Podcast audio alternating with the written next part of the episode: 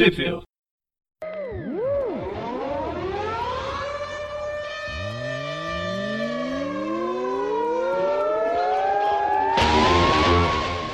Bem-vindos a mais um Trip View. Eu sou o Breno. E eu sou o Maurício. Muito bem, e hoje vamos estar falando mais uma vez sobre esse que é o grande herói aí da, da juventude aracnídea, e que ficou muito mais famoso esse ano, né? A partir do, do filme Homem-Aranha no Aranha Verso. Uh, foi, chegou ao conhecimento de muitas pessoas que ainda não conheciam, que é o Homem-Aranha Miles Morales, né?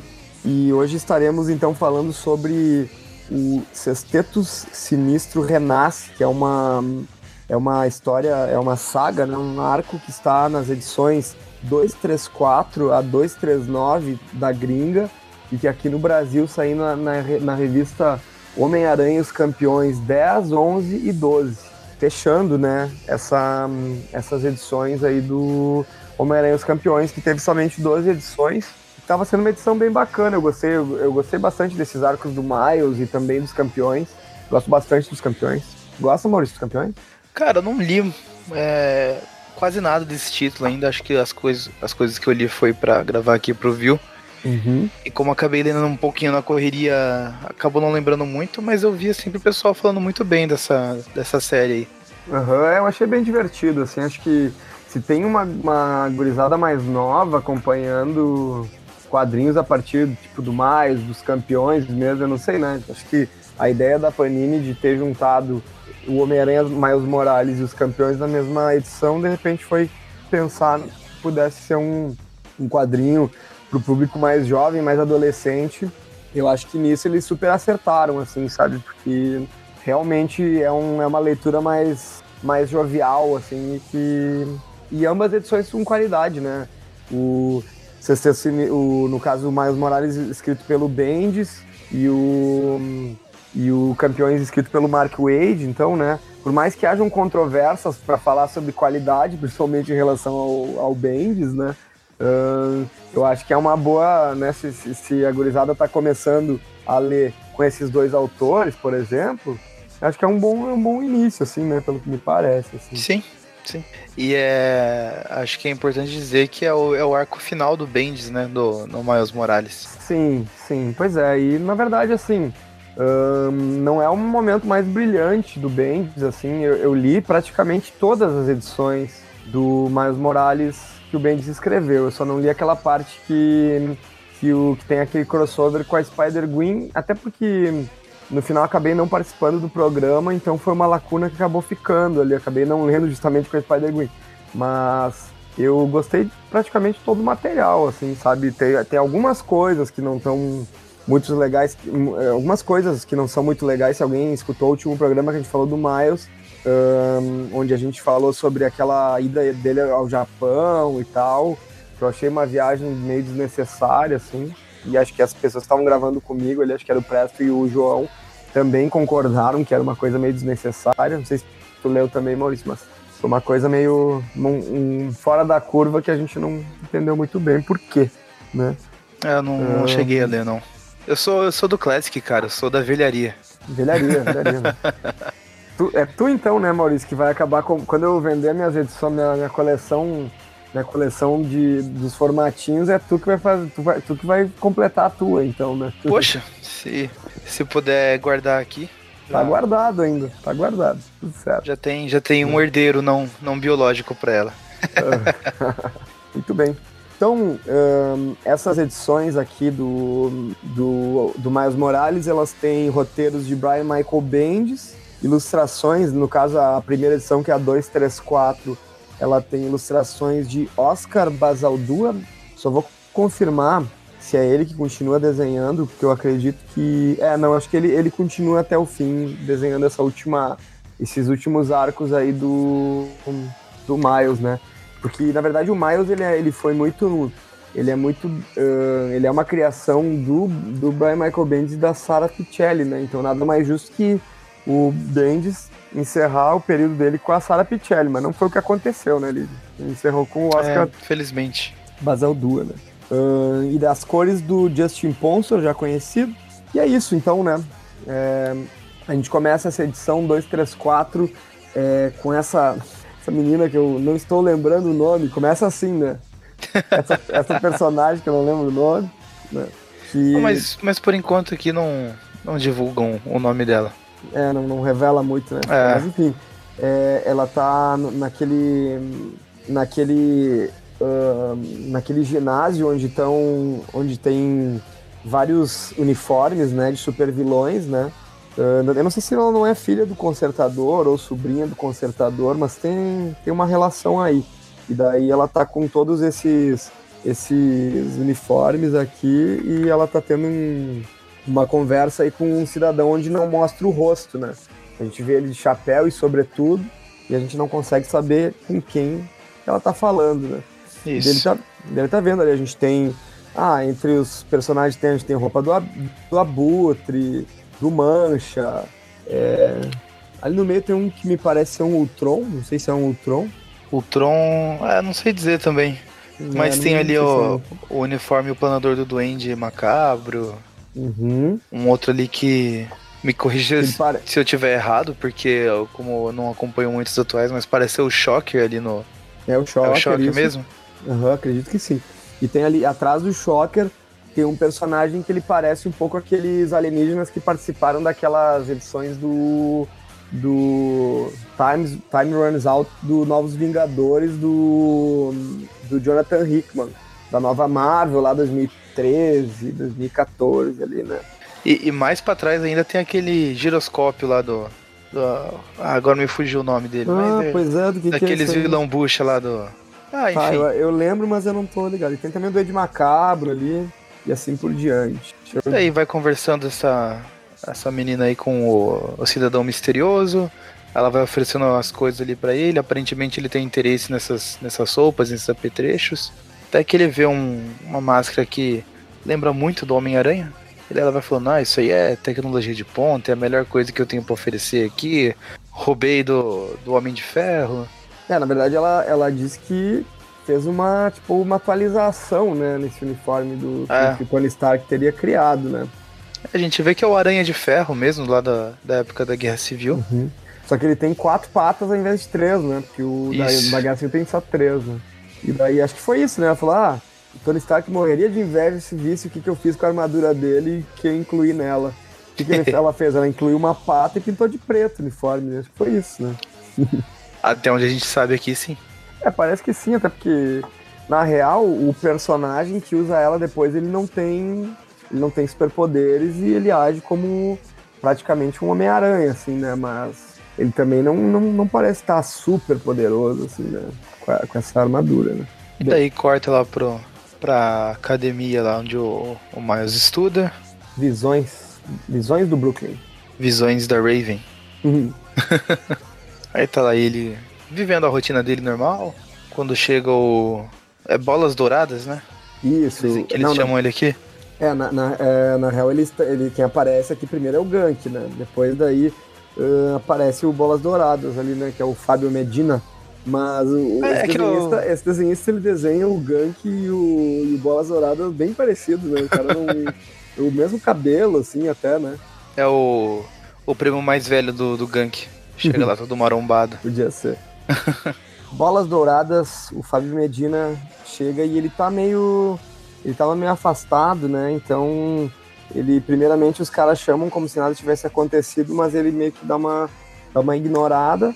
E daí ele, primeiro, ele pergunta é, pro Miles se eles podem, se, podem conversar a sós, né? E tá rolando ali, né? Uma, uma tensão entre eles, né? Exato. E- Aí eles vão lá pro telhado e vão conversando. Daí o, o Fábio pergunta pro Miles se tem algum, algum lance entre ele e a, a Lana. Aí o Miles fica naquela, não, a Lana, não, eu tô só com a, com a Bárbara, a gente tá saindo e tá legal. Ah, não, mas a Lana gosta de você. Aí o Miles fala que não, não, não, sabia. Enfim, era todo esse mal entendido entre amigos adolescentes. Você gosta de quem eu gosto? coisas que nós já também passamos em algum momento da vida. assim, Sim, né? sim. E daí e ele tá até com. Ele tá. Engraçado porque ele tá né, com esses. Ele tá com os poderes meio descontrolados, né? Ele fica soltando bolas douradas o tempo todo, assim, né? Pequenas bolinhas depois, né? Enfim, eles conversam, é, o, o Gank chega para conversar com eles. E daí, no final das contas, eles meio que conseguem se acertar, né? É, tudo resolvido. Tudo resolvido. E na verdade ele, ele tá preocupado, né? Porque ele diz que a, a Lana, né? Lana Baumgartner, ela, ela estaria apaixonada pelo Miles, só que o Miles tá vivendo uma outra história, assim. E, uh, quando ele fala que o Miles não tem nenhum tipo de rolo com, com a Lana, né? Porque a, a, a princípio o, Fábio ele tem uma. Ele, né, ele tem um interesse também, né? Uh, é, eles ficam. Quando ele vê que não, não tem nada a ver, assim fica tudo certo. Então daí se encerra temporariamente aqui o, o momento malhação né, do, do da, da, revista. Né? Depois a gente volta ali onde a gente encontra uh, novamente a Bombshell, né? Que é a, a, a Lori e a Lana. No caso, né? A, a Lori é a, é a mãe e a Lana é a filha, né? Então, tipo, a, a mãe encontra a filha, diz que tá livre e tal, e ela tem esse lance de ficar com os poderes muito mais fortes quando ela tá próxima da filha, assim, isso não é muito bem explicado o porquê, né, que ela fica com mais poderosa perto da filha, mas ela sente que ela sente que ela, ela sente que tá completa quando ela tá na presença da filha. E ela chama, né, a filha para para que elas possam voltar para o mundo do crime, assim, juntas. E a, a Lana não, não concorda com isso, né? Então elas meio que não só discutem, né? Elas meio que fazem uma, uma briga explosiva ali, né? Com explosões, é. explosões, poderes e tudo, né? Aí até que chega alguém misterioso ali também, sem mostrar o rosto nem nada. Fala pra. É, é... A Granada, que é a bomba a Granada, é. Fala pra Granada que é um grande fã dela, tem uma oportunidade, chama ela para um, um, almoço para conversar sobre negócios. Aí volta lá para academia de visões do Brooklyn. Miles tá, tá saindo da aula, sobe lá pro telhado novamente, troca de roupa e pro. Troca de roupa não, né? Pega a máscara do, do aranha, mas não, não veste. Decide sair sem ela. É. Né? E daí depois a gente é a gente. Daí ele sai sem uniforme, deixa a mochila ali no, no. mochila com uniforme em cima do prédio. Depois a gente vê vários dólares, e quando a gente vê, é uma grande propina que está sendo paga para cinco vilões. No caso é o Mancha, o Duende Macabro, a Bombshell, que tem que lembrar como é que é o nome em português, a Granada, a Electro, né? No caso, a Electro é a ex-namorada do, do Matt Dillon, Electro, né? Max, Max Dillon, isso. Max Dillon, e é, no caso ele está morto aqui nesse momento. Foi morto por ela, inclusive, né? Então, ela nesse momento assumiu assumiu o manto de Electro. E daí a gente vê, e tem mais o Homem-Areia também, né? Uh, daí a gente vê chegar uma pessoa vestida de Homem-Aranha com aquele uniforme uh, preto, né? Versão Homem de Ferro, ali, né? Versão Aranha de Ferro. Eles têm um diálogo sobre sobre, é, enfim, né, o que, que eles vão fazer, coisa e tal. E daí o, o, o, o cara que tá vestido de aranha, ele tira a máscara e mostra ser o Aaron Davis, que é o, no caso, o tio do Miles, né, que tinha morrido no universo Ultimate, mas eu acredito que o Bendis quis aproveitar que rolou essa troca de universo, né, e hoje o Miles tá no universo 616, então, acho que ele quis aproveitar essa lacuna para dizer, tá, se o cara morreu lá, talvez ele não tenha morrido aqui, já que ele, o Iron Davis ele não existia no universo 616, né? Então ele aproveitou para trazer, meio que sem explicação nenhuma, não se preocupou muito em, em explicar. Depois, até na próxima edição, o Miles ele meio que se questiona, né? Como que ele tá vivo se ele tinha morrido? Só que ele tinha morrido lá, né? Então... Ah, não, mas na verdade ele fala que ele não, não pertence a esse mundo aqui também, né? E ele disse que simplesmente acordou e estava vivo, uma coisa é. assim, né? Enfim, né? Muito ele conveniente. ele finalmente revela o plano dele, que é roubar o aeroporto-aviões da, da SHIELD. Muito bem. coisa simples, coisa fácil. Coisa simples, né? Sair com um bagulho gigantesco, né? Sempre existe um aeroporto-aviões, assim, na vida real? Não existe. Né? Não, não, acho que não. Não, cara, né? Não. Mas existe sim. um porta-aviões, tipo, aquático existe. Sim, assim, sim. Né? Uma... Mas a aérea não, a não ser que o, o pessoal do Trump já tem inventado e tem escondido muito bem do, de todo mundo. Olha ali, é, a gente não sabe, né? Não tem muito o que falar sobre isso. E, enfim, Muito bem, acaba a primeira edição. Agora vamos, vamos para para a edição 235. E a gente começa essa edição 235 justamente no ato, né? Quando esse novo sexteto sinistro, afinal, vocês fizeram as contas, eles estão em seis, né? Acho que eu não, não sei se eu citei o Mancha quando eu estava falando quem estava ali junto naquela reuniãozinha. Citou, citou sim. Tá bom. Eu acho o Mancha um. Ele é, ele, é um, ele é um vilão desprezível, assim, né? Deplorável, né? Tipo, ele é um fracassado, assim, né? Ele nunca foi muito bem aproveitado. Mas o poder dele é muito bom, né? É, é o Ele- famoso bucha.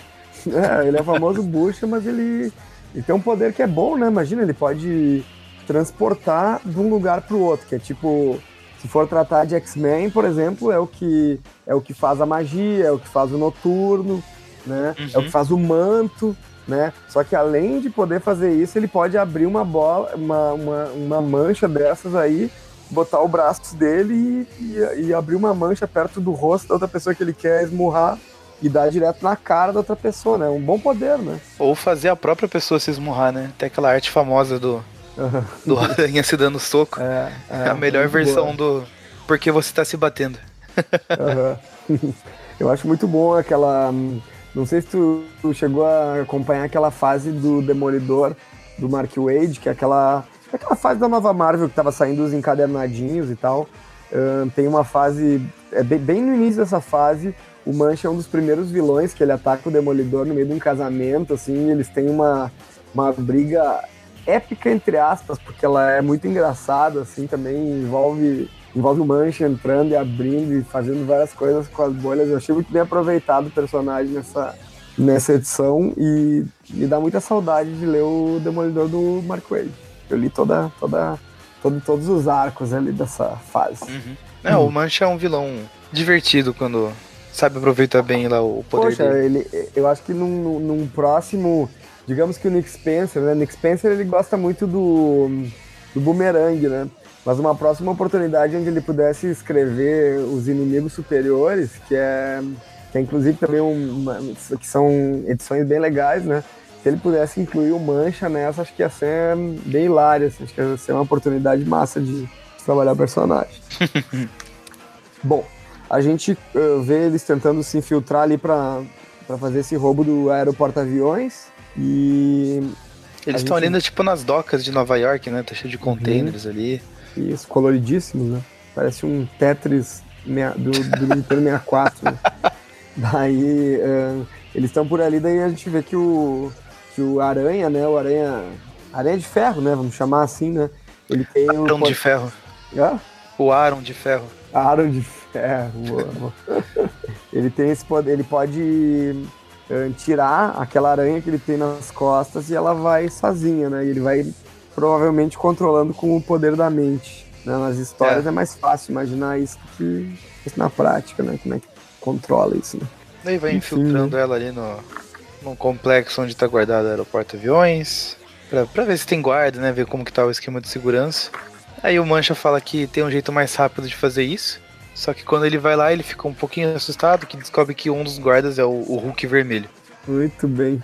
E daí ele fica meio assustado e vaza, né? E fala, bah, meu, tem um Hulk ali embaixo, né? Que... Como assim, né? Simplesmente vamos, vamos se infiltrar ali, né? Ah, ele, ele tá tendo. Mas daí ele, ele começa a tá tendo. Ele tá tendo uma. Eles começam a discutir e o. O Aranha, o Aro de Ferro ali, ele começa a discutir com o Homem-Areia e o Homem-Areia explode do nada, né? E depois tu descobre que, na verdade, que tu fica sem entender o que aconteceu, né? Daí tu vê que foi a granada que explodiu ele. Daí, enfim, ele se refaz e quando vê, a gente tem. Ele. A gente é transportado ali pra ponte do Brooklyn e tá o. O Miles ah, brigando ali com um personagem que não é o Rino, né? Por mais que a gente pense. Eu olhei a primeira vez e falei, é o Rino. Mas não é o Rino, né, meu? Ele é o. Armadilho. Armadilho. Que é tipo um rino menor, né? É tipo Que um, É tipo aquele. um rino sem chifre. Aham. É tipo aquele. ah, não sei se tu assistiu o Cavaleiro do Zodíaco, quando eles. Eles tinham, né, os cavaleiros do, do, do Zodíaco das 12 casas, que eram os cavaleiros de ouro, daí tinha o Cavaleiro de Leão, né? E daí tinha um cavaleiro de bronze, que ele também era cavaleiro de leão. E daí na tradução eles botavam, botaram cavaleiro de leão menor. Nossa! Leão menor, né? Parece aqueles textos socráticos lá do Platão, lá que é Ípias maior, Ípias menor. Bom, a gente. Mas é, é que ele não deixa de ser um, um rino menor, né? O armadilho, né? Eles ficam. É. Ele, ele é meio que menos poderoso, enfim. Ahn, daí a Ele, gente- ele não está rindo, ele está sorrindo. Pronto. Meu Deus. Ah, não, não. Aí chega o Enfim. Miles, eles começam a brigar. Nisso a gente é apresentado a um poder que o Miles até então não tinha, né? E acho que o Bendis, aproveitando que estava de saída, ele quis inventar uma coisa nova e ele começou, ele colocou, o Miles estava sem teias, né? Tava sem os cartuchos de teia e ele e é introduzido então nessa história que ele consegue soltar uma espécie de teias douradas pela ponta dos quatro dedos, né? Tirando o polegar, ele tira pelos outros quatro dedos uma espécie de teia. Cara, é é uma, é uma coisa que ela age como uma teia, né? Mas não é uma coisa que acho que ele poderia se balançar por aí. Mas é uma coisa que ele consegue segurar o armadilho, puxar ele de volta e meter um gancho e vencer a batalha, né? É. Isso não fica muito explicado por agora, até o Miles fica estranhando. É, ele não entendeu que, que poder foi esse, né? Enfim, a gente continua. A gente volta pra Academia de Visões do Brooklyn. O Miles tá trocando uma ideia com o, com o Gank. É engraçado que, ele, que o Gank fala assim. Que ele, ele tá falando, ah, esses poderes eu não tô entendendo, eu tenho vários poderes que eu não entendo, são extensões e tal. E daí o, o Gank fala, você tem que procurar o, o- aquele careca. Como é que é o nome daquele careca? Ele é professor X. Mas eu não sou mutante, né, cara? Daí o Gank fala, bah, então tem que procurar algum outro careca que não seja mutante, né? Enfim, só pra fazer mais uma citaçãozinha, a, a X-Men não foi eu que fiz, né? Foi. Ah, pra não, pra não perder o costume, né, Breno? Uhum. Enfim, eles seguem, eles seguem conversando ali até que chega a Lana e ela chama o Miles pra um papo, né? E eles saem, né? Daí a, a Bárbara, né, que é a, a menina que tá, tá de rolo com o Miles, ela fica olhando. Ela fica olhando desconfiada, né? Mas daí o Gank fala, não, ela é uma- ela é eles são amigos, ela é tipo uma irmã pra ele e tal. E na real o que eles têm, né, de conchavo é que os dois são super seres, né? Uhum. Eles vão lá pro. Eles vão lá pro topo do prédio, né? Coisa mais comum, né? Eles vão no topo do prédio e daí a, a Lana fica falando pra eles sobre a. A mãe Enfim, dela que saiu da a mãe cadeia. dela, isso, né? Fica contando sobre esse, esse, esse lance aí, né? E no final das contas, eles. Quando vem, eles estão sendo. No, no topo de um outro prédio, né? Tem a mãe dela junto com o Aaron, que eles estão tramando. É, tramando alguma coisa que a gente vai ver na, na próxima edição, né? Isso. Isso. Ahn, também, uma coisa que a gente não citou, só para citar, passando rapidinho também, é que o. É que naquele momento em que o, que, que o Gank e o Miles estão discutindo, o Miles fala né, que, ele, que ele quis sair sem máscara, que ele saiu para agir como Homem-Aranha, mas saiu sem máscara, né? Enfim, então, só para citar mesmo, porque acho que na verdade isso aí nem desenvolve muito, mas. É, ele não chega a justificar, né, o porquê que ele, ele quis sair assim. É, Deixa eu dar uma revisada aqui nas páginas só pra ter certeza. Acho que tá mais fácil pra você com esse vice em mão, Breno. Aham. Se puder É, não, mas ver. é, acho que eu dei, dei uma olhadinha aqui também, acho que ele fica em aberto isso, ele só. Até porque isso poderia ser explicado depois, né? Mas não. Enfim. É porque ele teve na, na edição anterior a essa que a gente conversou, que era o, acho que Spider-Man 21, ele. Ele vai pro Japão e ele também age sem máscara e tal. E daí também, tipo, ele tá meio que. ah, tá numa fase de negação, vamos dizer assim, porque tem um lance que acontece no Império Secreto, que ele quase mata o Capitão América, e daí tava se, daí tava se concretizando uma profecia que o Ulisses tinha feito lá em Guerra Civil 2, então é, é um emaranhado de história, assim, que vou confessar que eu, eu li essa, essa Império Secreto, eu li bem pela metade, porque eu achei a história meia boca, não gostei do desenvolvimento dela, e daí eu meio que desisti na metade da leitura, sabe, então... Tem alguma- alguns detalhes que eu não vou saber citar também. Uhum. Mas eu, eu consegui voltar nas páginas aqui Ele rapidinho, na verdade, ele tá. Ele foi sem máscara, que ele queria testar os poderes de camuflagem dele, essas coisas, porque hum. ele. Ele perdeu os, lança, os lançadores de teia. Aí ele tá querendo uhum. testar os outros poderes agora, que foi o, o próprio Gank que falou pra ele, né? Ah, testa os outros poderes. E, tem, e ele mesmo fala, ah, eu acho bom testar porque algumas coisas estão mudando e eu não tô sabendo o que tá acontecendo. Aí o Gank até brinca, é tipo uma puberdade heróica. a adolescência é linda, né? Não é mesmo? Enfim. Por isso que a gente nunca saiu dela, né? Cara, eu ainda tô brigando com as espinhas, então eu sou um adolescente de 25 é, anos. É, isso aí é maionese demais, né, Maurício? Muito bem, vamos para então a edição 236, que é uma edição que a gente começa ali com o Gank, que realmente, assim, eu tô achando que esse desenhista aqui, o Oscar Basaldua, ele desenha o Gank e o, e o Fábio Medina muito iguais, assim, então os dois são mais, mais gordinhos, com o cabelo parecido, e só que o, o Fábio Medina, ele usa mais essas camisas sociais, assim, só que no início dessa história daqui é o Gank, daí dá, dá, um, dá um break cerebral, mas aqui é o Gank, tá? Uhum. Então ele tá ali, ele e a Danica Art, que é aquela blogueirinha que, que faz aqueles vídeos falando sobre Homem-Aranha e que iniciou, inicialmente uh, iniciou esse relacionamento com o Gank porque porque ela tinha um interesse, ela sabia que o Gank, o Gank meio que para se aproximar dela falou que conhecia o Homem-Aranha e sabia a identidade secreta dele. E daí ela meio que para se aproximar dele, um, ela começou a ter um, um caso com ele para ver se ele se ele contava para ele alguma para ela alguma coisa, né? Só que pelo que parece, ela começou a gostar dele de fato, né?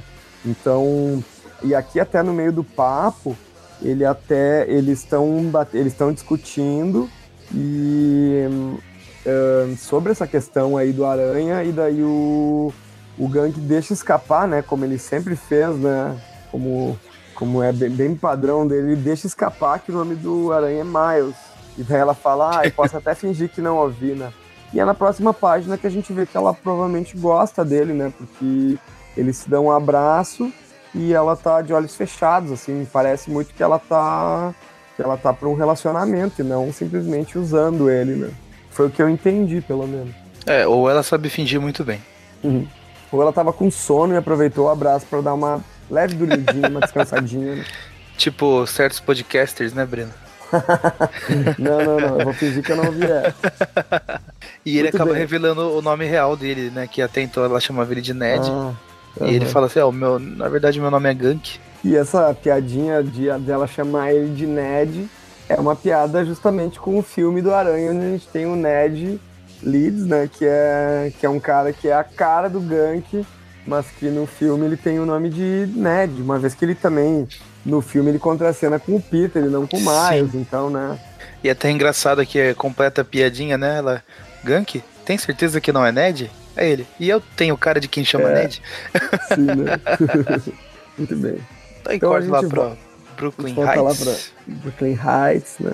Os ah. altos do Brooklyn. E a gente já começa, né, com, a, com as duas com as duas bombshell se encontrando no topo do prédio, coisa e tal. Elas têm uma discussão meio que, né, tipo, porque a mãe quer muito que a filha entre pro mundo do crime, a, a filha quer ser heroína e tal. Quando vê o Miles tá ali em cima, uh, tá ali em cima e, enfim, intervém na conversa delas, mas quem chega depois é o Aranha de Ferro, o Aaron, que até então o Miles não sabe que é ele, que é o tio dele, né? É. Então eles começam a meio que. Começa uma batalha entre eles ali, né? E nesse momento, infelizmente, a gente não tem a Cristina Rocha participando aqui da nossa gravação de podcast para gravar o Casos de Família aqui no, nesse episódio. Mas aí começa o, o tiro, porrada e bomba, é, brigando no telhado. Tu fala Márcia Rocha, mas eu sou do tempo da Márcia Goldsmith, né, cara? Essa aí, essa aí que tornou Casos de Família um programa famoso. Nunca, não podemos esquecer, né? Da, da, um beijo, Márcia. Beijo, Márcia. Uh, muito bem, né? No meio dessa batalha toda aí, né? Que, enfim, é uma, uma batalhazinha, a gente. O Miles ele acaba usando aquele poder novo dele e consegue imobilizar o Aranha de Ferro enfim, a gente, a gente é levado de volta lá pro aeroporto de San Diego, que era onde o, o Sexteto Sinistro estava atacando, né? Uh, a gente vê ali uma série de, de construtos aí do, do Nick Fury, clássico, né? Provavelmente robôs, né? Uhum. Daí a Electro chega e frita todos eles. O, o Homem-Areia, ele provavelmente está fragmentado, porque ele está como um pequeno Homem-Areia, né? Eu adoro quando ele faz essas coisas aí. Isso me mostra como ele é um personagem versátil. Exato. E eu adorava, eu vou dizer que eu gostava muito quando o Homem-Areia, ele tava meio que tendo, tendo aquela fase de anti-herói lá, meio naquela fase do... Não sei se é o retorno do CC Sinistro, que é aquela que tem no Homem-Aranha especial que... Onde, onde ele vira ele vira meio que um ser de vidro, assim. É. é. É, um, é, desenhado pelo Eric Larsen até. É, a gente tá chegando nessa fase dele anti-herói agora lá no, no Classic. Lá no Classic, que massa. É, ele Porra. começou a trabalhar lá com a Silver Sable e o Comando Selvagem. Ah, gosto muito dessa fase aí, cara. Isso aí é desenhado pelo McFarlane e Michelini no, no roteiro, isso. É, é isso aí. Gosto muito. Eu, não, eu acho que, na verdade, essa aí talvez seja a melhor fase do Aranha de todos os tempos, assim, até. Né? Que é aquela parte que saiu no melhor do Homem-Aranha, né? Nos, nos, naqueles pequenos encadernadinhos, formatinho, né? Nos 90, isso, né? Isso. Cara, eu acho isso aí muito precioso, cara. Eu gosto demais. E, cara, foram... uma no, foram relançados pela Salvat aí recentemente, se você. Aham, tô sabendo, tô sabendo. Você curte eu aí, peguei, de repente, eu... vale a pena aí ter é, um. É, eu, eu peguei maior. alguma coisa que eu não tinha lido ainda, que era aqueles do. Tem uma do Homem-Aranha com Wolverine e outra que é do Homem-Aranha com.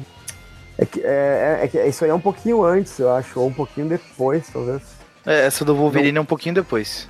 É, mas é que essa, essa, essa, essa fase que o Aranha tá trabalhando com a Silver Saber eu acho impecável, eu gosto demais disso aí. É, bem, bem legal mesmo. Uhum.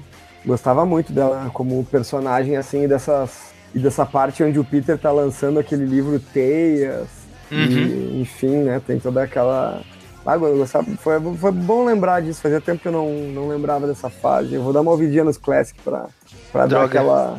Droga, perdi a coleção que eu ia herdar. Ninguém falou em herdar, né, Maurício? Pô, né? Ia negociar por alguma coisa, não sei, o meu rim ele já tá indo, né? Então. talvez, né? Uma boa troca, né? Não sei. Enfim, voltando aqui pro mundo real, então, quer dizer, pro mundo é, é, contemporâneo, a gente, voou, a gente voou lá pro Classic, né? Mas é bom fazer uma propagandinha do Classic aqui também, né? Exato. Então, a gente volta aqui onde tem uma, essa, essa interação entre a Electro e o Homem-Areia. Eles conversam, conversam, chega o Mancha. E eles estão meio que desacordando. Eles, eles, eles não. Apesar de ser. Do, essa, de ser o Sexteto Sinistro Renasce, né? O nome dessa, dessa, desse arco. Eles nunca se reconhecem muito bem como Sexteto Sinistro, eles nunca falam que são um Sexteto Sinistro, eles nunca concordam muito bem entre si. E eles se desfazem muito rapidamente também, né? Uhum. Não chega. É, chega é a ser mais um tipo chavão, né? É tipo Venom em Homem-Aranha 3, que em nenhum momento é chamado de Venom e dura só 5 minutos. É mesmo? É, por aí. É, em, nenhum momento, em nenhum momento do filme chamam ele de Venom, ele mesmo não se chama de Venom. Hum. E a participação dele lá é mínima. Lembrando, né, que essa semana aí saiu um. Saiu aproveitando e fazendo quase que um trip, um trip now aqui, né, no meio, saiu aquela, saiu aquele, aquele teaser, né, com quatro, né, e a galera tava achando que ia sair alguma coisa da Marvel relacionado a um quarto filme baseado naquela trilogia do Sam Raimi, podia, podia ser um quadrinho, podia ser, sei lá, qualquer coisa, e daí parece que hoje saiu um 3, né? Então era uma contagem regressiva, na verdade, não era tinha nada a ver com 4, né? Cara, vou falar o que eu disse no grupo. Para mim é uma contagem regressiva para um anúncio do lançamento de um quadrinho do Homem-Aranha 4 do Sanheim. É mesmo? Saberemos. Quando esse podcast for ao ar, provavelmente todos já vão saber disso. Né? É, acho que sim. Ele sai na sexta, né? Dia 21, a expectativa então... ainda tá alta. Tudo bem. Uh, continuando, a gente volta ali pra, pra briga entre o Miles e o Aaron. Eles brigam, brigam, brigam. A gente vê ali a, a, a Bombshell, ela faz um, ela intervém ali, meio que explode os dois ali, mas ninguém morre, ninguém se machuca, fica aquela coisa assim, né? O Miles ele continua usando e abusando desse novo poder dele, né? E o Bendis usa e abusa disso, e, né, o, que, que o, os próximos roteiristas vão ter que ler essas edições, senão isso aí vai ser só descontinuado, né? E quando a gente vê o, o Aaron então revela a identidade dele pro Miles e ele diz: Nossa, mas você tinha morrido. Só que daí o, o Aaron ele dá só uma patadinha na cabeça dele e ele desmaia, né? Depois de toda essa briga, ele não tinha desmaiado em momento algum, e só dá essa patadinha o cara já desmaia, cara. Poxa, como assim, né? Enfim, né? Fantasia, né? Fim de edição 236. Vamos lá para 237. 237, então. Muito bem.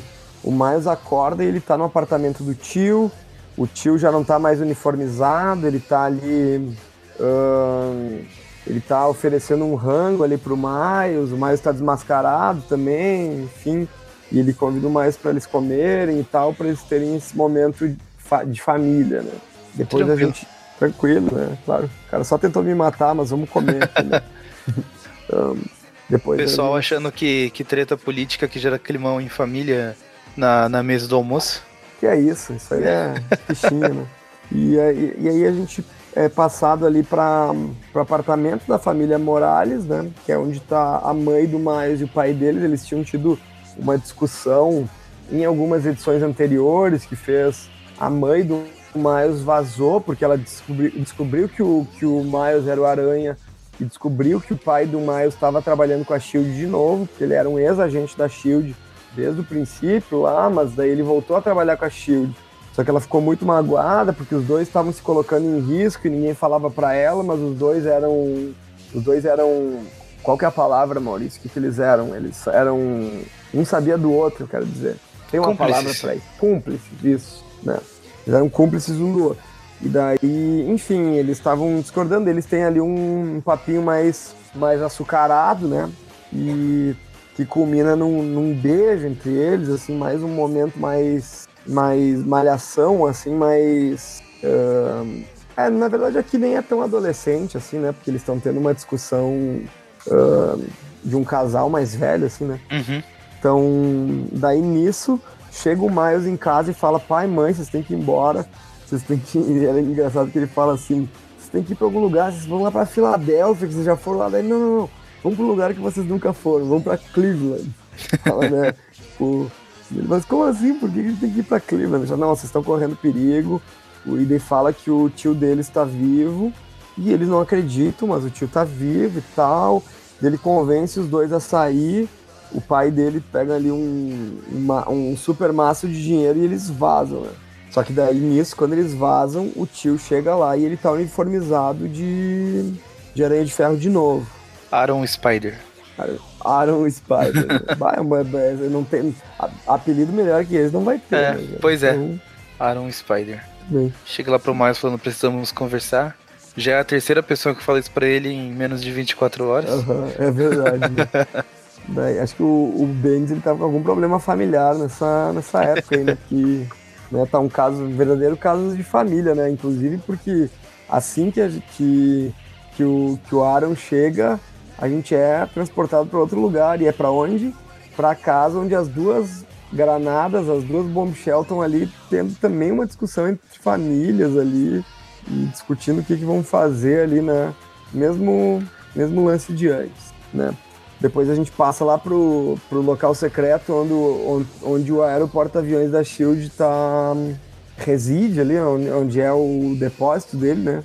Tem que uhum. ser um pavilhão muito grande, né? Pra, pra caber um troço desses aí, né? E daí a gente tem ali o, o Duende Macabro, que até na minha opinião ele tá um pouco sub, subutilizado nessa trama aqui, porque ele parece, ele porque é, é, é, ele é o Duende Macabro Kings, o Kingsley, né? Que ele é o Duende Macabro original, né? Uhum. Que é, é meio que um gênio do crime, assim, vamos combinar, né? Porque tudo que ele fez lá com, com o Flash Thompson, com o Ned Leeds, lá nas edições lá dos anos. Final dos anos 80, acho que era. É. Não, início dos 90, acho que era. Não, é anos 80 mesmo, meados dos anos 80. É. Tá. Então, tudo que ele fez ali com os dois ali, né? Tipo, sendo um super gênio do crime, aqui ele ser meio que tratado simples como um capanga, meio.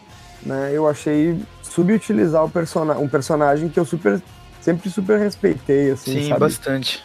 Não o Duende Macabro em si, mas o Duende Macabro quando ele é o Kingsley, sabe? Que eu acho que ele, ele é um. Eu sempre achei ele um cara foda, assim, sabe?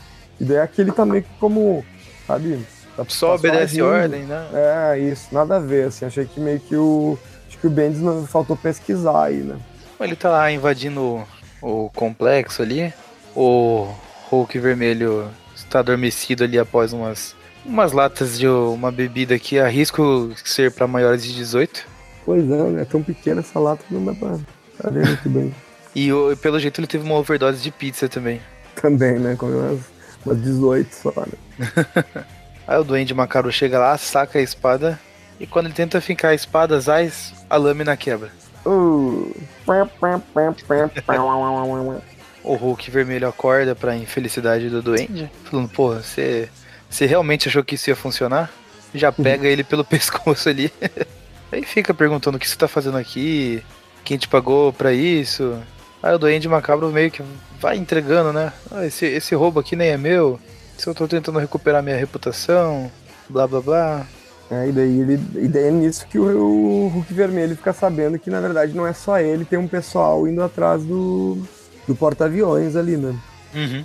Depois a gente volta ali pro, pro Aaron e do Miles, tendo mais uma discussão de família, ah, enfim, né? A gente não tem muito o que comentar a respeito disso, assim, não sei que a gente leia os diálogos, né? Mas Ah, eu tô fazendo uma leitura rápida aqui pra ver se o Uma Aaron leitura fala alguma coisa. é. O Miles pergunta como que ele ainda tá vivo. Ele fala assim, cara, honestamente eu não sei. é basicamente o Bendis falando, eu quis ressuscitar esse personagem e não devo explicação pra ninguém. Exato. Fiz porque quis. Bom, né? No final aí a gente tem aí, a gente volta ali pra, pra Danica e daí ela ela tá fazendo um vídeo ali no, no YouTube, coisa e tal, né? E daí oferecem tipo um, uma grana colossal para que ela revele a identidade do Miles. Uma grana colossal, hein? Só que vamos lembrar que a gente tá na, na- já, já quase que no finalzinho das edições do Miles, tá? E corta por aí, tá? Lembrem disso, depois a gente continua. Uhum. Pois bem, a gente vai para a próxima edição, edição número 238, e a gente inicia então é, numa reunião na base secreta do Sexteto Sinistro, que aqui já, já é anunciado como base secreta do Sexteto Sinistro, mas é, que nem eu falei antes, é meio fajuto esse sexteto, né? Ele, ele não tem imunidade em momento algum, assim, né? Uma coisa muito. Eles só vão roubar o avião lá, né? Enfim, o avião não, o porta-aviões. né? Isso. Aí eles estão lá se preparando pro plano, repassando lá o que cada um tem que fazer. E... Aí eles falam assim, ah, então vamos agora. Aí o Duende Macabro fica, ah, precisa ser agora? Sei lá, de repente a gente pode fazer um treino, alguma coisa assim. Pois é, o Duende, daí de novo falando isso, né, cara? Né, meu? Tipo, o Duende sendo tirado pra. pra... Como se ele estivesse começando no mundo do crime, cara. É, E ele é tipo, pô, cara, ele é o crime, É, cara, porque ele é o cara que matou o Ned Leeds, né, cara? é Bah, eu porque ele, ele entregou o plano lá pro, pro Hulk vermelho, né? Ele tá querendo ganhar um tempo. Ah, Pô, ah, é verdade, não tinha, não tinha lembrado, de, não me ocorreu isso agora, muito bem. Aí ele tá falando, Mas pô, né? vocês não avisaram que ia ser hoje, hoje? Ah, tem aniversário do meu primo pra ir. É, né? Ah, combinei de comer uma pizza com meu tio, né? A Granada tá lá com a, com a Lana, arrastou ela aí pro, pro rolê. E muito bem, né? E, e no, e no caso, o. E daí o. Questionando a autoridade do, do Aaron Spider aí, né? O Homem-Areia pergunta sobre o Homem-Aranha e o. E o Aaron fala, não, isso eu já cuidei dele, tudo certo. É, que ele tentou oferecer pro, pro Miles participar do roubo na, na última edição. Exato. Pois bem, a gente tem depois aí o Gank e o, e o Miles conversando. O Miles tá falando sobre essa função aí do, do Aaron fazer esse assalto, falar pra ele que vai fazer esse assalto no aeroporto aviões. E o Miles fica desconfiado, assim, ah, mas não tinha motivo pra ele me computar o plano, por que, que ele fez isso? Parece até que ele tá me desafiando. Sem contar que tem todo o lance da Lana, ela com a mãe dela, que eu também não faço a menor ideia do que tá acontecendo. Bem, depois a gente tem aí a, a Bárbara, que ela tá. Quando eles estão conversando, ela vai bater na porta. Ele meio que escuta a, ele escuta, ela escuta a mensagem, ela escuta na, através da porta e ele escuta bem na hora que o Miles tá falando, bah, recebi uma mensagem da, da Lana, bah, tem que ir atrás dela, então daí meio que já cria uma intriga, assim, né? Uhum. Fica uma novelinha de novo. Assim, É a malhação. mas é, é, mas ela vaza, né? Ela vai embora e. Ah, mas é, é tanto rolo que é quase uma malhação mexicana isso aí. Isso, é o. La, la malhação. aí tá lá o, o Hulk e Fred Mercury vermelho pulando pra cá, pulando pra lá. Chega o Sexteto já pronto lá pra fazer o assalto. Todos em posição. E o, o, o- a Electro tá repassando lá mais uma vez. Aguardem o sinal. Já, já falamos 14 vezes. Não é muito unido esse grupo aí, né? Pois é. Dá pra perceber, né? Ou não, não rola muita confiança. não, não rola, cara. Nem a autoridade ali do Aaron como, como líder não tá rolando muito, né? Pois bem, eles, eles invadem lá. Deixa eu ver, é isso que acontece, né? É, eles estão invadindo, cada um na sua posição, seguindo ali de acordo com o plano. Daí tem a, aquela menina, a Sirius. A gente não tinha falado o nome dela antes. A Sirius é a menina que conseguiu a, os uniformes ali, o uniforme pro Aaron, né? Isso. É, isso foi tá comentado logo na primeira edição, a gente que acabou passando meio batido. Acontece. Mas é, ela é a Edna Moda do crime aí do, do universo, desse universo. Enfim, ela tá ali no, no computador enquanto eles estão esperando o sinal ali. Quando é dado o sinal, então super rola, né? E ela consegue decolar o.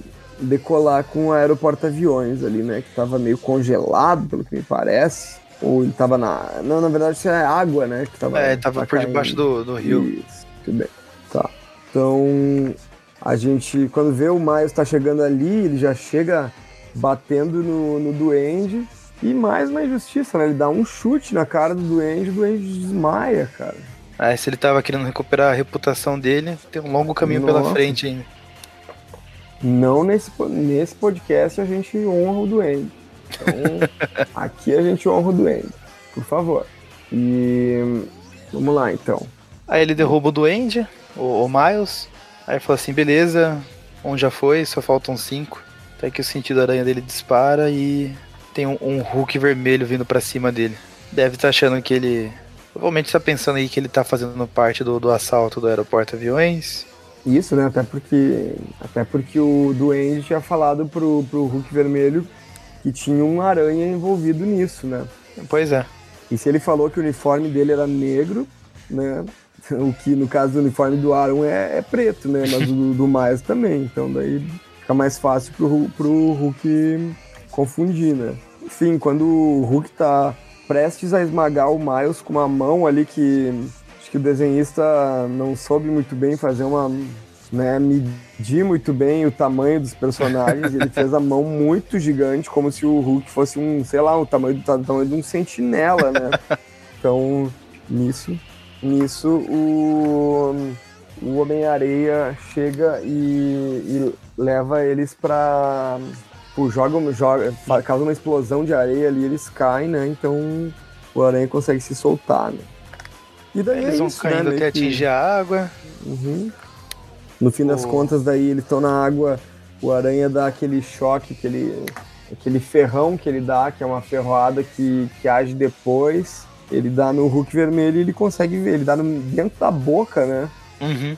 Do Hulk. E E consegue daí- escapar lá pra margem. É engraçado, né, que nesse, nesse quadro onde o, onde o Miles dá o, a- o, o choque na boca do Hulk, a mão do Hulk tá bem do lado do Miles. E daí tu vê que a, a mão do Hulk tá no tamanho que o cara pode aceitar. E- Então, se a gente voltar duas páginas atrás e ver o tamanho da mão do Hulk pegando o Miles Ah, como sim, se sim. o Miles fosse um anãozinho, sei lá, um, né, uma miniatura, né? Enfim, só uma observação. né? Enfim, o Hulk meio que se afoga ali, podemos dizer assim, né? Desiste, não consegue, né? Porque ele leva e toma esse choque do Miles. Inclusive, é, é mó trapaça, né? Esse, poder do Miles, porque às vezes, independente do tamanho do poder do personagem, nem o Hulk, ah, daí ele usa a desculpa de que ele deu o choque ali, o Venom Blast ali no, ele deu no, no- dentro da boca, então daí o cara desmaiou, então ele venceu o Hulk vermelho, né? Sim. Isso é uma coisa que historicamente, assim, se a gente for pensar, sei lá, o Homem-Aranha Peter Parker e o Hulk Bruce Banner, nunca aconteceu alguma vez do, do Aranha derrubar o Hulk? É, ele venceu aquela vez que o. ele, ele venceu o Hulk quando ele contou uma piada lá e o. A piada foi tão bosta, mas fez o Hulk rir. Aí ele se acalmou e voltou a ser o Bruce Banner. Ah, muito bem. boa, boa. Não, e acho que ele vence, ele vence o Hulk quando ele tá com os poderes do Capitão Universo também uma vez, né? É, tem isso. Que ele, Mas, ele é dá um, um, soco no Hulk que manda ele passear no espaço um pouquinho. Sim, então, ó, daí. Não sei se isso conta, né? Mas enfim. O Miles vence o Hulk vermelho. Não tem, não tem pra louco. Aí corta lá pro aeroporto aviões. A séries fala que já tá, tá tudo ok, tá tudo limpo. A Granada tá lá discutindo com a filha dela, chegou o Homem-Areia pra intervir e fala assim, ó, não encosta mais um dedo na, nessa menina. É, a Granada fica, ah, mas ela é minha filha. Aí ele, eu disse nenhum dedo. Muito bem. A gente vai terminar, então agora a gente volta para A gente é passado para Filadélfia, que é onde o pai e a mãe do Miles teriam ido. E olha só quem eles encontraram, que eu não lembrava que aparecia, eu tinha até te falado antes que não aparecia. Aparece aí o Cable. Cable junto com, com a mãe e o pai do Miles.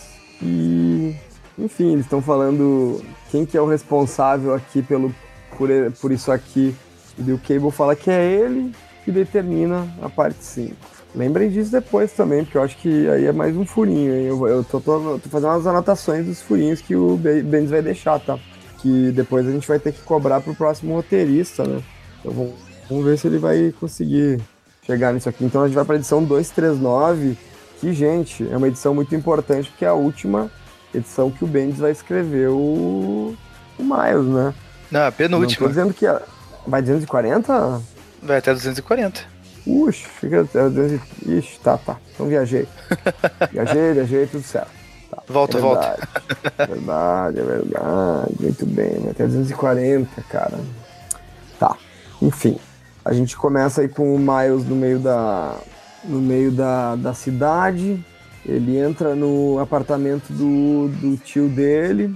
Daí ele tem uma lembrança, né? Ele, ele lembra do tio dele quando ele era pequeno, o quanto ele era apegado ao tio. O tio era uma inspiração para ele, né? Ele gostava muito do tio. Só que ele não sabia que o tio dele era envolvido com, com, com o crime, né? Enquanto o pai dele era envolvido com, com a Shield em outros tempos e depois daí virou policial, né? Uhum. Um, bom, ele tá tirando o, o, ele quer ele quer abrir o cofre do, do Aaron porque ele quer descobrir o que, que tem lá dentro e tal, né? Uh, porque ele lembra, né, que o tio dele falou que guardava coisas importantes lá e ele consegue, né? Ele consegue até tirar o cofre da parede, mas é é sem as sem as ele consegue tirar o cofre inteiro da parede sem abrir, né? É. Mas depois ele dá um Venom Blast ali, um. Ele dá um, um desses. Um desses poderes de energia aí que nunca foram muito bem explicados exatamente o que, que é isso, assim, né? Que tipo de poder que sai do, do, do, Miles, assim, né? E o que, tem a ver com Homem-Aranha isso? Tem a ver com o Miles, né? Enfim. E daí ele abre e vê que. Hum, tem uns documentos lá de passaporte, fotos e um telefone descartável. Uhum. Então ficou um mistério em cima disso. Vamos lá. Depois a gente volta ali pro aeroporto aviões, em que o CC Sinistro já está a bordo. Uh, eles já estão brigando também, né? E eles estão em contato com a Sirius, que ela tá com. que ela tá conversando com eles lá de Nova Jersey, né? Isso. Uh, eles estão brigando, enfim, né? De um protagonismo que ninguém tem. E mais uma vez ali o Homem-Areia ele derruba o ele derruba com um, um, um, Ele dá um soco, assim, né? De, com uma marreta de areia na cabeça da, do Duende Macabro. E o, uma, o Duende Macabro ele já. Já apaga, é nocauteado. Né? Eu tô achando. É, eu tô achando que o Benji ele tem alguma coisa pessoal, hein? Contra o, o Duende Macabro aí, porque são muitos KOs, né? Um atrás do outro. Ainda. É que eu não acompanho muito mais as atuais, mas será que ele perdeu alguma coisa daquela super força do Duende? Pois é, eu acho fórmula que eu me lembrava não, Perdeu a cara. validade? Eu me lembrava não, cara. Mas tem, talvez possa ter algumas coisas que eu não tô lembrando, né? Porque tem toda uma parte ali em que o Kingsley participa da, da, das edições mais uh, atuais e que foram escritas pelo slot, né? Tem algumas coisas que a gente apaga os slots do nosso memory card, né? Então não lembra de tudo, né? Aí o Areia fala que só fez isso porque o Duende Macabro entregou eles lá pro Hulk Vermelho, blá blá blá blá blá. Daí a gente tem aí, a gente, bom, enfim, né? Eles estão no blá blá blá. A gente Ele passa lá. chuta o Duende pra fora do, do aeroporto aviões. Pois é. E esse é o fim do Duende na nossa história né? Ele foi só humilhado, né? Coitado, cara. Pois é. Depois a gente tem aqui um retorno ali pra, pra escola, onde o, onde o Gank encontra a, a Danica. A Danica chama ele de Ned, né? E daí ela dá um. Ela meio que entrega para ele um bilhete e vaza. E daí ela entrega para ele o bilhete e ela meio que sai e ela tá triste, né? O que muito faz pensar, né? Pensando no que aconteceu na última edição, parece que talvez ela tenha vendido a identidade do Miles para aquela fonte, né? Tava Uhum. pedindo, né? Só que não mostra o que, que o Gank leu na, na carta, né? Ele só fala, caraca, e daí a gente é passado já pra Latvéria. Partindo do, do, do histórico do, do Bendis sobre deixar esse gancho de o personagem ver alguma coisa e ter uma reação do tipo, caramba, eu acho que não vai ser nada importante. É, eu acho que a gente tem que esquecer isso, né? é, só que essas edições do Bendis ele tá terminando de escrever, então pode ser que a pessoa que escrever o que, que foi essa reação, pode ser que ela tenha uma ideia melhor do que ele teria, né? Então podemos, podemos lembrar disso com carinho depois, né? Se for feito que nem a da última vez, não é mais difícil ter uma ideia melhor, não. Se eu entregar pro meu primo de 8 anos, ele escreve uma ideia melhor. Não, pois é, mas daí é, na outra vez era o próprio Bendis que teve a ideia, né? Então, né? E quem não entendeu do que a gente tá falando, a gente tá falando de Homens-Aranha 2, né? Que tá nas bancas, inclusive. Eu tô pensando se eu compro ou não compro, porque eu li as, acho que as três primeiras edições e. Nossa, Breno, invista seu dinheiro numa coisa melhor, sério. Pois é. Eu vou passar no barzinho mesmo, então. É, exato. É, Gasta em a- cerveja, cara. Não, pois é, mas assim, é que nessa edição, é interessante que nessa, nessa edição aí do Homens-Aranha, que saiu pela Panini, tem também aquela edição do Marvel Generations, que tem aquela edição que, bah, não me lembro quem que escreve, quem que desenha.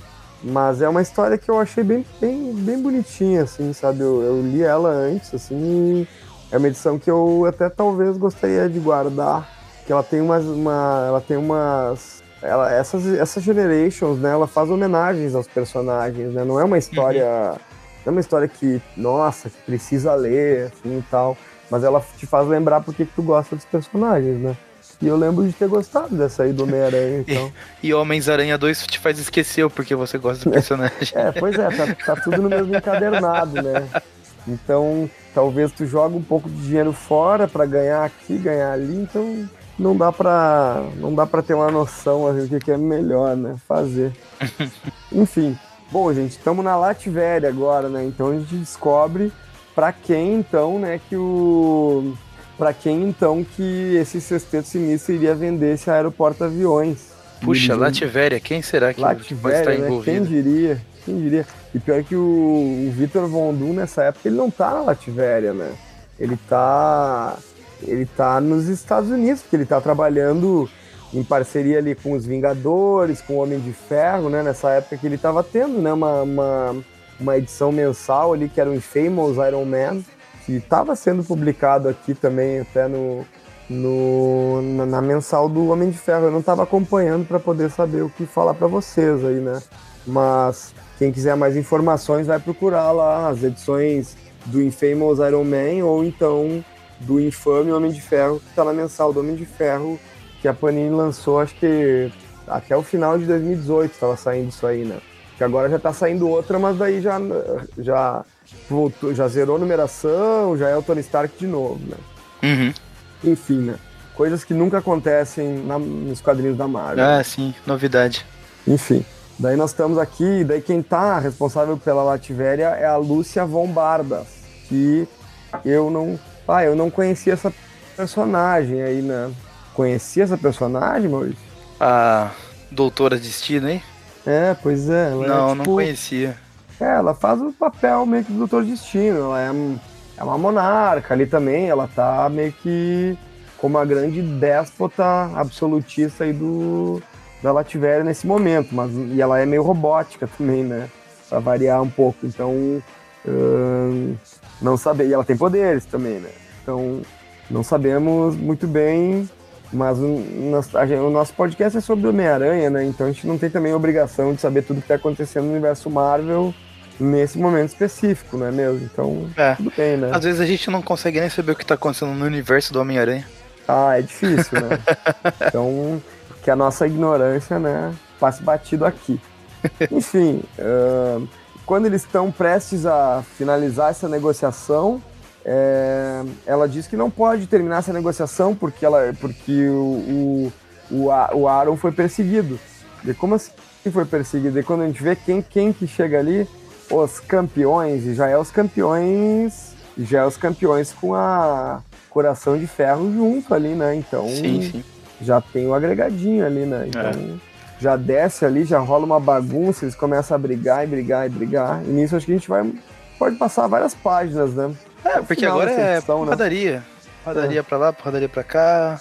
Porrada, porrada, Bom, porrada. O que, acontece, o que acontece, talvez, que possa ser citado aí, é que daí o Aaron e o, e o Miles, eles são baleados, né? E caem do porta-aviões. E daí, a princípio, eles morrem, né? É sempre assim, né? O final é. da edição daí parece que o, que o herói, o grande herói o grande vilão, uh, eles morrem, né? o que acaba sendo resolvido sempre na, na primeira página da edição seguinte. uhum. Lembra daquela, daquela edição, até virando a página aqui, iniciando a edição 240, que a gente vê o Miles todo, todo cheio de ataduras no hospital, né, e acordado, me faz lembrar daquela edição, Uma Teia do Aranha, lá da saga do clone, que, na qual o Peter estava passando por um problema de coração, alguma coisa do tipo, assim, né? vamos chegar lá no Classic falar sobre essa aí também, né? Mas daqui uns anos, eu acho, né? Nossa, vai demorar ainda. Né? Daí o. Daí, tipo, a, a, abriu, botou na capa a morte de Peter Parker. E, cara, eu era um, sei lá que idade, eu tinha uns 12 anos, e daí eu peguei aquilo e pensei, putz, cara, realmente vão matar o Peter e o Ben Reilly vai, vai ser o Peter, vai ser o Aranha agora, né? O, uhum. o, o Peter vai morrer. E ele morre, cara, e é uma morte dolorosa, né, meu? Termina a edição e ele morre no hospital ali, meu, tipo, os poderes dele traem ele e ele morre meio que de um ataque cardíaco, uma coisa assim. Só que na edição seguinte, que é uma edição que, que já é do, do massacre, que tem os lagartos e tal, ele acorda. Vai na primeira página, né, cara? Ele tá todo mundo chorando e ele começa a balançar e tem um piripá que destrói todo o quarto, né? E daí eles entram no quarto lá onde ele estava morto e o quarto tá todo destruído lá. ele tá caído no chão e eles olham ele e ele fala: Alguém tem uma vassoura aí? Cara, muito engraçado, né? Só que, só que, né, ao mesmo tempo, meio, meio, meio palha, né? Porque, tipo, ah, sim, tra sim. super trabalharam ali uma morte do Peter pra nem pra esperar uma edição, né? Uma edição pra não, né? Vou voltar na outra, né? Enfim. Um, a gente acorda então com o Peter ali, ele já tá nos Estados Unidos, a mãe dele tá com ele no hospital, ela conta o que aconteceu. O que aconteceu foi que ele. O, o Peter não, né? O Miles. Isso, Você falou desculpa, o, o Ma... Ah, não, não. É o Ben, o Ben. Ah, não. O Kane. Ah, não, não. o, é o Miles, o Miles. Tá. Daí a gente. Enfim, o que acontece é que o Peter. O, o Miles, ele. Putz, é, um, deu um break cerebral aqui, desculpa. O Miles, ele. Ele consegue se segurar através daquele poder novo dele, né? Tu vê que o Bendis, ele, né, ele se, se atracou nesse poder novo aí, dessas, dessas teias douradas aí, né? Uhum. Que parece até o poder da Silk, né? Parecido com o lance da Silk lá, né? Que, que sai bem pela ponta do dedo ali o negócio. Sim. Então daí ele consegue ele consegue se segurar, mas o tio Aaron cai e foi a princípio... caindo, caindo, é, foi caindo. o, o Miles ainda tenta jogar a teia lá para tentar quebrar o pescoço do tio. Quer dizer, para tentar salvar o tio. e não é teia, hein? Isso aí é, É, no é máximo fio aí. de ovos. É. Aí, co- como ele aprendeu com o Peter Parker, ele pega e fala assim: Puxa, eu tentei salvar. Ah, eu tentei, né? Putz, pior que se tivesse conseguido ia pegar nessa patinha, né? Ia ser dois toques pra quebrar o pescocinho, né? Pois é. É, complicado. Então Enquanto tá, essa né? porradaria tava comendo solto lá no aeroporto aviões, a doutora Destino aí vem, vem tentar atacar a Miss Marvel. As duas começam a brigar. É engraçado que a Miss Marvel fala pra ela sua grossa. engraçado. Nisso vem o, o Miles descendo a porrada na doutora Destino, gritando: Você matou meu tio? E nisso, quando eles estão. Tá meio a meio ali, não se sabe quem vai ganhar, quem vai perder. Eles falam que os Vingadores estão aqui, mas o Miles desmaia, né? O Miles desmaia. Desmiles, ele teve É. um Desmiles. É, ele desmaia. Ele, o desmaio. Agora que né, ele desmaiou umas duas vezes já nesse arco aí, acho que ele é o desmaio mesmo. Tá boa, né? Sabe que se o, se o Miles Morales ele tivesse. Se ele usasse bastante o cartão de crédito para trocar por milhas, ele ia usar o programa Smile. Nossa. Tá aí a propaganda gratuita, né? Espero que, espero que um dia a gente possa ser patrocinado aí, né? Por um desses serviços, né? Afinal, É. gente cita- Esse dia está chegando, eu posso sentir. Eu também tô sentindo, né? Várias passagens. Imagina passar o Aracnofã ganhando passagens de avião pra ir até o a Comic Con, San Diego Comic Con. Fazer a cobertura lá. Com certeza, né? Eles devem Acompanhar, acompanhar os bastidores do Longe de Casa. Indo Olha, em todos os países lá que ele vai passar. não, fazer o, o encontro do, do Magaren com o. Pô, esqueci o nome do ator que faz o Aranha. Com o Tom Holland. Com o Magaren, fazer o encontro deles, né? Fazer a entrevista, né? O Magari entrevista no Tom Holland, tendo que elogiar o filme. Isso ia ser boa, meu. Enfim, a gente volta pro hospital ali. A mãe do Miles fala que ele tá ali porque o Capitão América ligou pra ele, coisa e tal. Ele tem uma visita do. Ele, ele tá no hospital ali e ele tem uma visita do Tony Stark. O que mais? Depois os campeões estão todos ali também. Enfim, a gente tem meio que um momento ali de. Eu acho que é meio que uma despedida do, do, do Bendis, né? Porque ele fica né, meio que. Fica bem saudosista ali com o personagem, com depois, de- de- depois aí tem o Gank, depois ele mostra que o, que o Peter, enquanto Homem-Aranha, ele também tá ali do lado de fora do hospital, meio que fazendo ali uma, Vigília. uma vigília, né? Esperando ali, né? O Miles até pergunta, quanto tempo que ele tá aqui? É o Gank fala, "É, o tempo todo. Muito bem, né? Simbolicamente é legal, né? Pra, pra colocar essa importância que o Miles tem nesse universo e tal. Ahn, e pra terminar, então, é, eles falam que tem alguém esperando pra conhecer o Miles, que alguém que quer muito conhecer o Miles. O, o, o Gank fala que ele acidentalmente contou a identidade dele pra uma garota que ele tava gostando. Hum, E que ela também descobriu que ela tava apaixonada pelo Gank e não podia contar pra ele pessoalmente, então escreveu naquela carta que, que ele recebeu. E agora eles estão namorando. Muito bem. E ela disse que, que vai guardar o segredo. É engraçado que daí a mãe do Miles chega pra ele e fala assim: A gente precisa te contar uma coisa. E daí o Miles fala: Você está grávida? E daí eu falo: Meu Deus, mas que é isso? Enfim, e daí tipo, eu não sei, né? O, o, o pai dele fala assim: Sabíamos que estava acontecendo alguma coisa na Shield, não, não sabíamos o que, mas agora sabemos o que, que é e envolve você. Ah, mas essa pessoa quer te falar pessoalmente. Daí falam: Ele quem? E Raimundo daí- Nonato. e daí alguém esperando pra te conhecer. Ai, daí- eu não me lembro, porque o Miles fala aqui, ó. Eu preciso fazer uma coisa assim que eu sair daqui, que é uma promessa. Não é, e daí no último quadro, a mãe dele fala assim: o que, que poderia ser mais importante do que conhecer a pessoa que vai determinar o futuro dos super-heróis, espiões e talvez até do mundo livre? E daí termina. E aí termina. E termina, e o pior de tudo é que depois dessa edição, né, nós temos aqui no final uma longa mensagem do Bendis. Confesso que eu não li tudo, porque eu fiquei com preguiça, não li tudo. Mas ele, ele se despedindo, né? Afinal foi ele que criou o personagem, enfim, né? E o Bendis ele costuma fazer isso, né? Quando ele se, se despediu dos X-Men, ele também fez um editorial assim, e agora também fez, né? E também aqui o Bendis ele não estava só deixando o, o, Pete, o Miles, né? Ele estava deixando a Marvel, né? Tava deixando Sim. anos, foram 12 anos, acho que ele ficou, né? 12? Acho que até mais, cara. Mais? Eu acho que mais. Quero citar nesse texto aqui, mas enfim.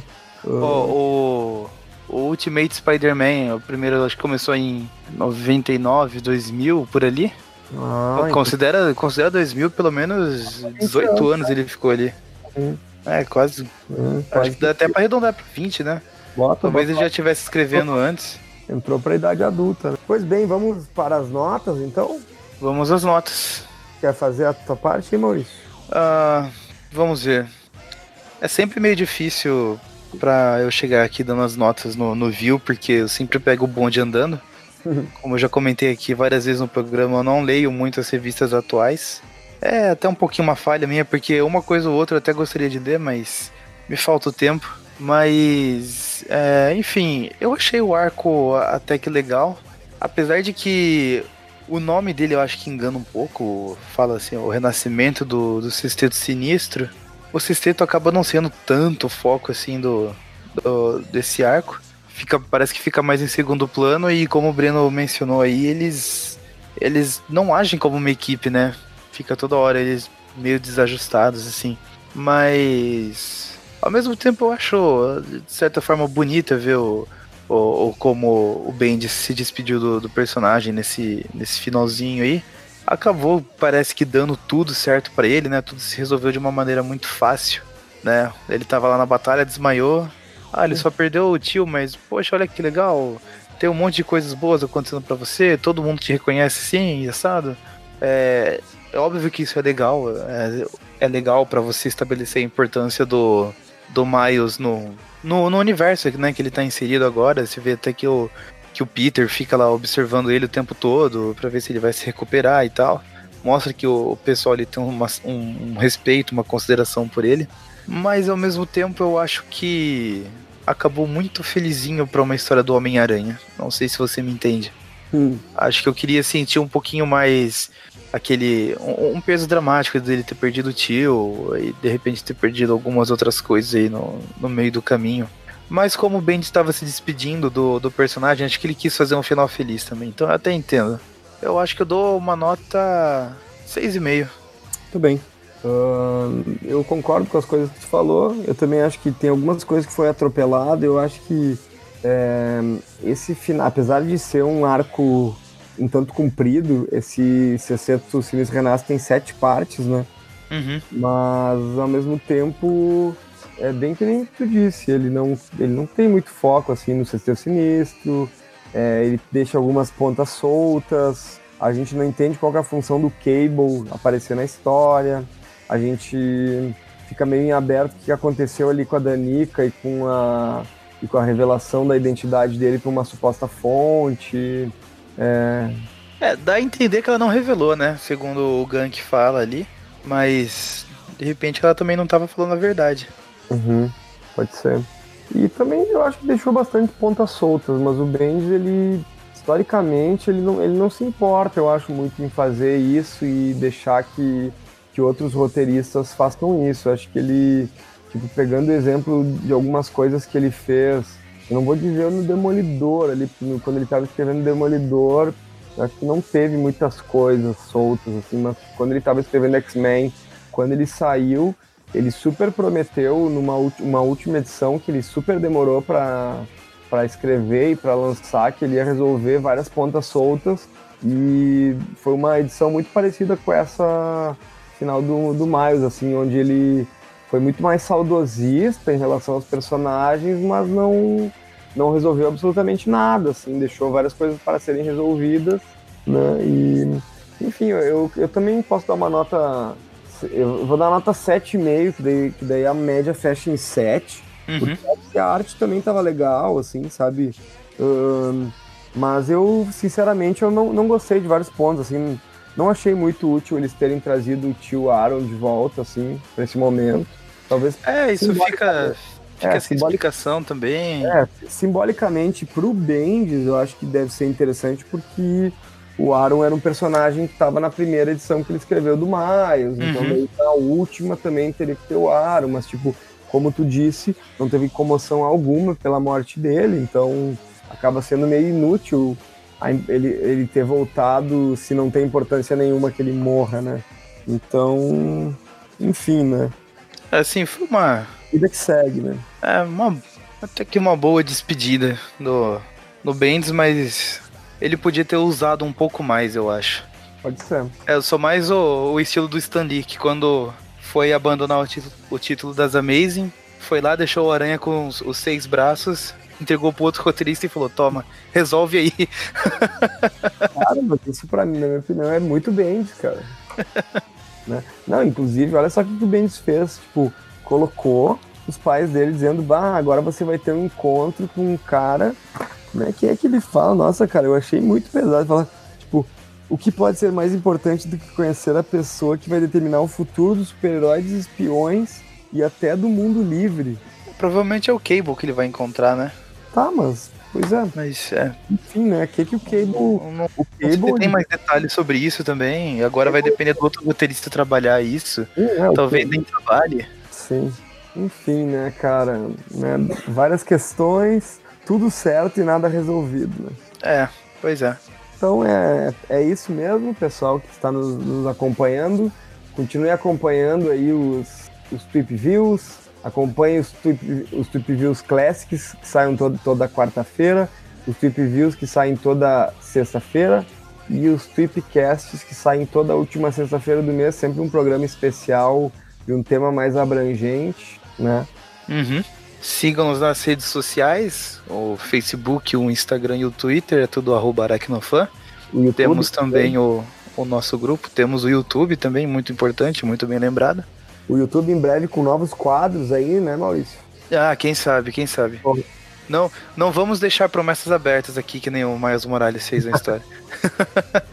e se você acha que, que vale a pena, acesse lá o padrim.com.br, veja as maneiras que você pode apoiar a gente financeiramente. Você ganha boas recompensas em troca. Isso eu te prometo, é uma promessa garantida. É verdade. e é importante até né, que a gente conseguisse mais apoios nesse sentido, porque são dois podcasts por semana saindo, né? E uh, religiosamente, dois podcasts por semana. Isso soma, dá uma soma de oito podcasts por mês, né? Isso é bastante, né? Então tem uma, uma boa de uma equipe né, envolvida nessa produção aí, né? É, muitas mãos envolvidas. Mas é Pelo isso, menos pessoal. umas oito, né? Que nem do, do, do uma aranha, né? Mas é isso, então. Obrigado aos que ouviram até aqui. Até a próxima e falou! Valeu, pessoal. Até mais.